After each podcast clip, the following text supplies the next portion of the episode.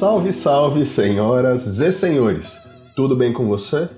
Se você ainda não me conhece, meu nome é Edberto Santos, eu sou Master Coach, especialista em inteligência emocional, e esse é mais um episódio da minha série de podcasts chamada 10 Minutos que Importam, onde eu falo todas as semanas sobre assuntos ligados à inteligência emocional. Nessa nossa segunda temporada, o tema escolhido foi autoconfiança. Portanto, se você ainda não ouviu os podcasts anteriores, corre lá, já tem bastante coisa bacana. Coincidentemente, hoje pela manhã, eu estava conversando com um amigo exatamente sobre a vontade dele de desenvolver a sua autoconfiança quando a gente se deparou com um problema bem significativo. Mas aguenta aí 20 segundinhos que eu já lhe conto melhor o que aconteceu. Pode soltar a vinheta. Uh, we have had some technical problems. Wow!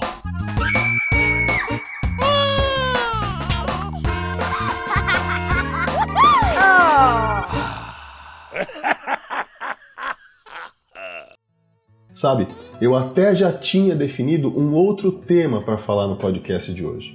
Mas de manhã eu fui tomar café com um amigo falando sobre a vida, trabalho, essas coisas, quando ele mencionou que já fazia algum tempo que ele vinha tentando desenvolver a sua autoconfiança, mas sem sucesso.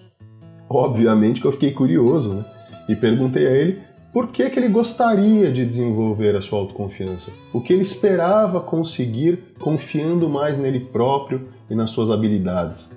Ele gaguejou um pouco, deu algumas respostas vagas, genéricas, como: ah, eu gostaria de me destacar na empresa, buscar objetivos maiores e mais impactantes. Mas o fato é que ficou bem óbvio que ele não tinha uma ideia clara sobre o que ele gostaria de conseguir se tornando mais confiante.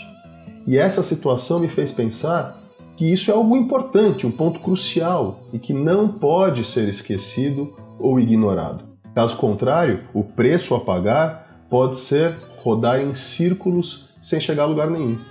Como diz o ditado, se você não sabe onde quer ir, qualquer lugar serve. Ou, o que eu gosto mais, se você não sabe onde quer ir, todos os caminhos levarão você a qualquer lugar. Para que você seja capaz de elevar a sua autoconfiança, é muito importante que você tenha em mente o que espera conseguir com isso. A autoconfiança, assim como vários outros objetivos, é como querer dinheiro. Ninguém quer um monte de retângulos de papel. O que as pessoas querem é algo que o dinheiro pode comprar, como uma casa, um carro, ou algo que ele represente, como liberdade, segurança. Da mesma maneira, eu posso apostar que o que você realmente quer não é a confiança em si, mas algo que você vai conseguir sendo mais confiante. Imagine que você magicamente tivesse toda a confiança do mundo, mas fosse só isso. Imagine que nada mudaria na sua vida a não ser o fato de você ser plenamente confiante em si mesmo ou em si mesma. Você se sente extremamente confiante, mas continua a agir exatamente da mesma forma que antes, não há mudanças nos seus relacionamentos, no seu trabalho, na sua saúde, na sua vida social, nos seus momentos de lazer. Você ficaria satisfeita ou satisfeito com esse resultado? Eu tenho certeza que não. A gente quer autoconfiança porque a gente sabe que ela vai nos ajudar a conquistar outras coisas. Eu tive um cliente fisioterapeuta que ele queria ser mais confiante para começar a escrever um livro de ficção, algo que ele sonhava em fazer há mais de uma década.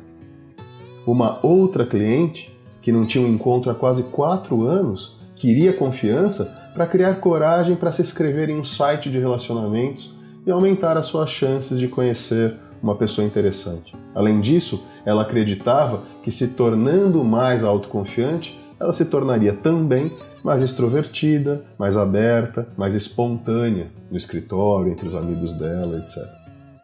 Um gerente que eu atendi certa vez, ele queria desenvolver a sua autoconfiança para se tornar mais eficaz em tomar decisões sob pressão e melhorar a maneira como ele oferecia feedback para os colaboradores da equipe dele. O proprietário de um restaurante muito bem sucedido que fez algumas sessões de coaching comigo, queria melhorar a sua confiança para buscar um empréstimo com seu gerente e abrir o seu segundo restaurante. algo que ele sonhava já fazia dois anos.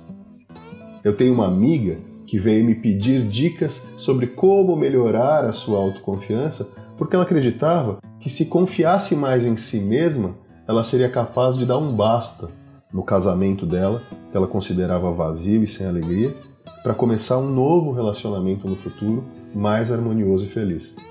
E os exemplos eles não acabam aí. Eu já conheci pessoas que gostariam de se tornar mais confiantes para entrar na faculdade, atletas que queriam melhorar o seu desempenho sob pressão, profissionais que gostariam de contribuir mais nas reuniões, falar mais nos projetos, nas discussões da empresa, rapazes e moças que gostariam de se declarar para a pessoa amada, pessoas tímidas e submissas que gostariam de ser mais diretas e assertivas com outras pessoas e assuntos que as incomodavam. A lista é realmente infindável. Isso porque a autoconfiança é realmente uma habilidade coringa, extremamente útil em diferentes situações. De qualquer maneira, seja qual for o seu motivo ou os seus motivos para desenvolver a sua confiança em você e nas suas habilidades, busque identificar todas as razões pelas quais você gostaria de fazer isso. O que você espera conseguir sendo mais confiante? Eu tenho certeza que com essas razões bem definidas e bem claras na sua mente, você terá muito mais chance de ser bem-sucedida ou bem-sucedido. E mais, você vai ser capaz de perceber quando esse momento chegar. Até a próxima. Tchau!